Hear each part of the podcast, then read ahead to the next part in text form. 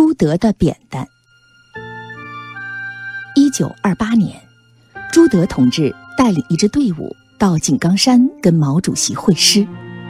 山上是红军，山下不远就是敌人。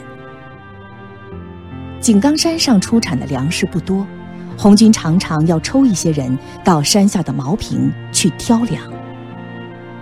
从井冈山到茅坪，来回有五六十里，山高路陡，非常难走。可是每次挑粮，谁都争着去。朱德同志也跟战士们一块儿去挑粮。他穿着草鞋，戴着斗笠，挑着满满的一担粮食，跟大家一块儿爬山。晚上还要整夜整夜的研究怎样跟敌人打仗。大家看了心疼，就把他那根扁担藏了起来。不料朱德同志又找来一根扁担，还让人写上“朱德扁担，不准乱拿”八个字。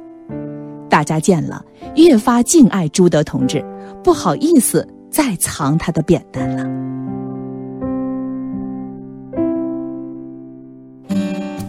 那些年，我们一起读过的课文，《中国之声》诚意制作。